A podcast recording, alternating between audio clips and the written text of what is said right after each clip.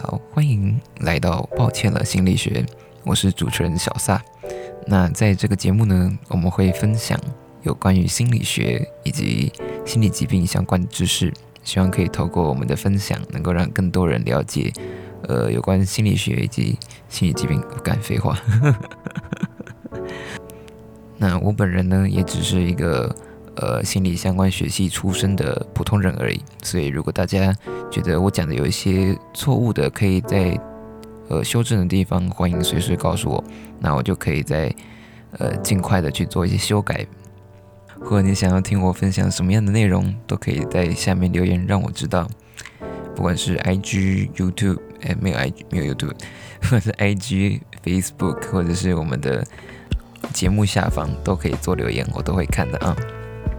所以，如果你对心理学相关的内容有兴趣的话，赶快追踪我们的节目，那我们就会带给你们各种你想得到，还有你想象不到的心理学相关的知识哦。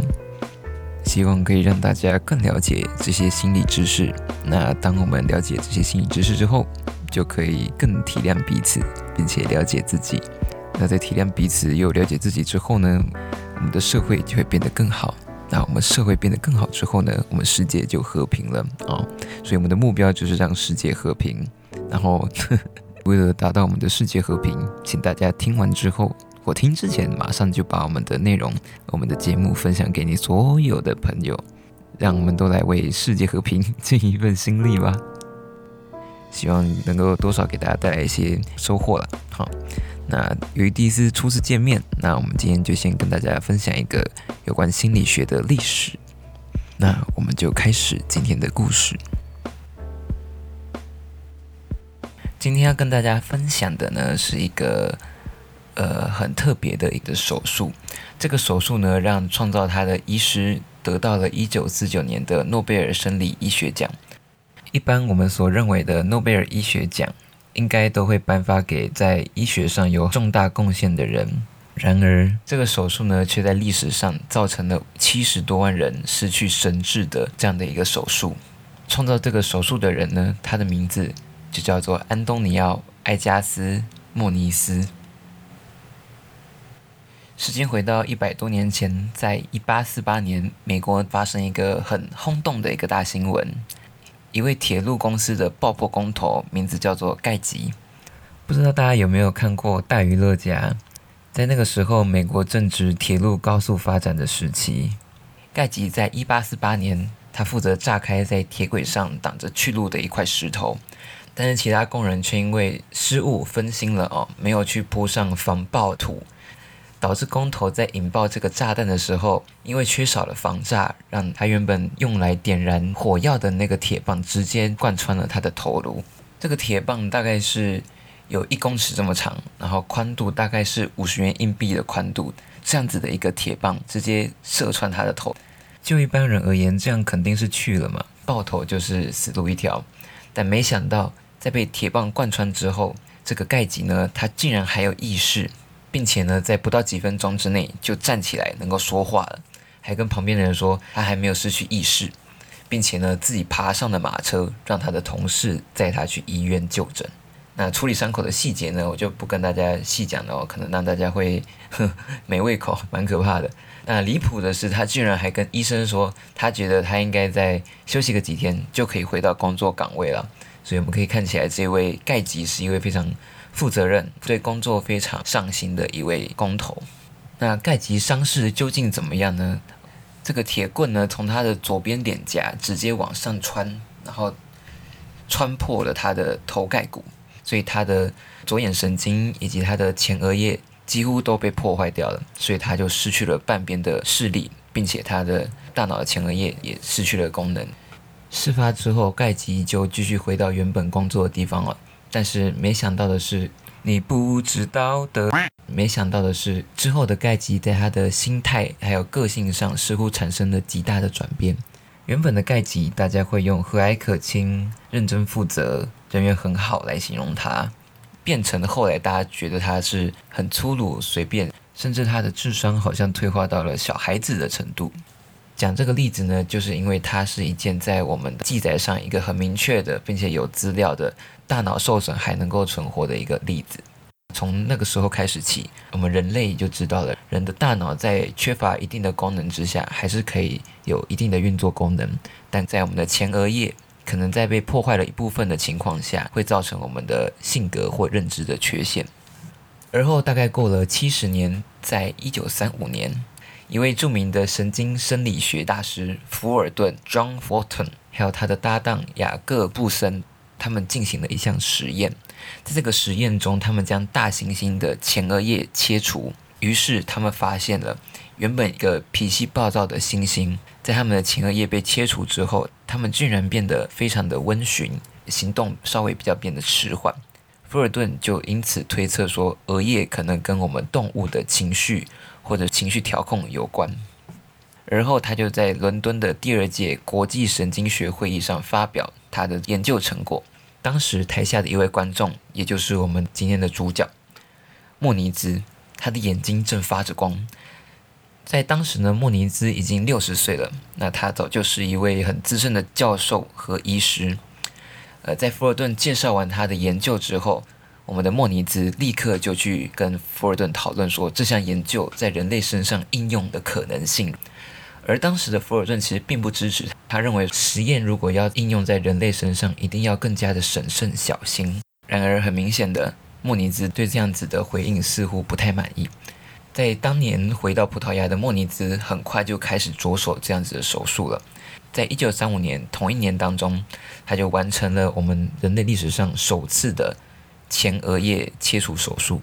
他透过工具哦，在我们的头颅上头顶凿一个洞，并且注入乙醇来破坏我们前额叶的神经，或者是他就直接从洞中插入一个工具来破坏我们的前额叶。在现在看起来是非常粗鲁的。当时莫尼兹他的报告显示，大概有三分之一的病人有好转的现象。而有三分之一的病人呢有些微的好转，而有三分之一的病人没有明显的变化。那他的言下之意呢，就是说精神病有救了。你看，有三分之二的几率能够让一个人的情况好转，只有三分之一的几率没有明显变化，似乎没有提到这个手术有其他的副作用。于是呢，这项手术就开始在各国疯传。当时呢，在美国有一位叫弗利曼的医师。他们把这样子的手术做一个优化的动作，他们先电击用病人的头，使他晕眩，再使用细长像冰锥一样的针，直接从我们的眼球上方的空隙等嘟进去，刺进我们的大脑，然后再把针转一转，切断我们前额叶里面的白质。这么一来，手术便完成了。那这样子的手术被称为优化的原因，是因为我们不用在人的大脑上打洞，并且也有相当的麻醉。哦，像原本的莫尼兹的手术是没有麻醉这样子一个步骤的，于是手术便从额叶切除术变成了脑白质切除术，还被起了一个令人毛骨悚然的名字，叫做冰锥疗法。哦，冰锥，害怕，就是会在比较寒冷的地方门外面会结一排的那种东西，像钟乳石形状那种冰块了。那这项手术呢，在当时受到非常多人的青睐，医师们就开始争相模仿。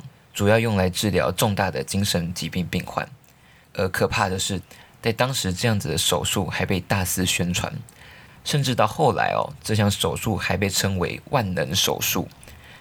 据说它不仅能治疗各样的精神疾病，甚至还可以医疗慢性的背痛、失眠、学习困难、关节的发炎等等。听起来真的是很万用哦！只要你脑袋戳个洞，就动到病除。那我们当然。可想而知，这样子的手术一定有它致命的缺陷。我们来分享一位患者的故事好了。沃纳巴克斯特，他是美国第一位得到奥斯卡最佳男主角的演员，短短演员演员哦。在一九三八年，他就以两百八十万美元的收入，成为了美国片酬最高的演员。然而不幸的是，他在努力演出的同时，却罹患了严重的关节炎症，他全身都疼痛难耐。甚至连饭都难以下咽。一段时间后，他就变得又瘦又虚弱，还有营养不良。当时的他为了缓解疼痛，他就央求当时他的医师为他做这样子一个手术，也就是脑白质切除手术。虽然医生有警告他这项手术隐藏着风险，但是沃纳当时认为这个是他缓解疼痛并且维持他生涯的最后手段。于是他便进行了这项手术。手术后，沃纳果然他不再抱怨他的疼痛了。然而，他整个人就变得像一个人偶一样，他没有办法认出身边的人，没有办法认出自己的家人，不认识自己的朋友，自己原本的伙伴，甚至开始会有严重的癫痫发作。在一九五一年，也就是在沃纳手术后的几周，他就因为手术而引发的肺炎，永远离开了人世，享年六十二岁。片酬最高的演员，他现代的话可以理解成像是可能。汤姆克鲁斯啦，或者是小罗伯道尼等等的这些非常著名的演员，那可想而知，这样子一位大明星的死讯在当时是多么的令人遗憾。类似的例子也不胜枚举哦。这么样一个可怕的手术呢，在多年之后，科学家们才发现到底前额叶对我们人类造成了什么样子的影响。前额叶其实它密切关系着我们的情绪、判断力等等的思维活动。脑白质受损的患者呢，他常见的副作用有丧失行为动机，还有他的智力跟认知能力也会受到影响。所以当初那个大猩猩的实验，它的结论其实也算是正确的。那么问题来了，既然有这么样子一个可怕的副作用，为什么这个手术在当时可以如此的流行呢？大家也可以去思考一下哦，在当时那个时代背景下，因为信息闭塞嘛。加上我们对于精神疾病其实没有更好的治疗方法。我之前有研究了一下，呃，忧郁症及精神疾病的历史。那之后有机会再跟大家分享。以前的人在治疗精神疾病的时候，他们多半是用一些现在看起来非常不符合逻辑的方法，比如说泡水疗法，把人家泡在水里泡个十天八个月，你就会好了；或者是把你放在一个椅子上让你旋转，哦，然后转转转，你的脑袋就会好了；或者是电击，可能大家也比较。呃，熟悉就会用电极电你的大脑，让你来达到治疗的效果。所以，相较于这些治疗方法，莫尼兹所提出来的这个手术，好像就显得更有科学依据，并且是有明显的改善的。那到底是怎么样的改善法呢？大家应该知道，我们精神疾病多半是因为我们大脑出现了一些状况，那这个大脑影响到我们的行为表达。比如说，我们拿躁症的状况来讲好了，躁症的症状可能就会让你过度的兴奋，然后觉得自己什么事情都做得到。那当我们在因为躁症而受到很多困扰之后，我们做这样子一个手术，在手术之后，我们就变得很平静，然后之前的这些症状也都不见了。那是不是在当时的人看来，这就是一个有效的手术？他们可能相较于原本的症状，就没有这么多的顾虑到它术后的这些副作用。可能就身旁的人而言，他们更倾向他们这样子副作用，毕竟原本的这些症状已经消失了嘛。所以呢，在当时仍然有很多人选择了脑白质切除手术，无论他知道副作用或不知道副作用。像我们一开始提到的，大概有七十多万人接受了这样子一个手术，一直到随着科技慢慢的进步，特效药的发明，在上个世纪一九七零年代。这样子可怕的手术才终于寿终正寝。呃，不知道大家现在对于这个手术以及莫尼斯的观感如何呢？整个故事听起来呢，可能会觉得莫尼兹是一个疯狂科学家哦，就是想捣乱全世界人的大脑。我觉得就另外一方面来看，如果没有这样子的过去呢，我们的医学也不一定有现在这样子的高度，而那些特效药的发明也很可能是受到的手术的启发。所以我觉得这个手术比较有争议的一点，就是当时的莫尼兹到底是什么样子的一个心态？究竟他是为了要拯救众人、悬壶济世呢，还是他是为了自己的名利而去大力推广手术？这个问题呢，我想就只有莫尼兹本人知道了。错误本来就是无可厚非的，但是我们如何面对错误才是最关键的。你觉得莫尼兹究竟是好人呢，还是坏人？或者是你有其他的想法，欢迎在下面给我们留言分享。谢谢大家的收听，我们下次再见。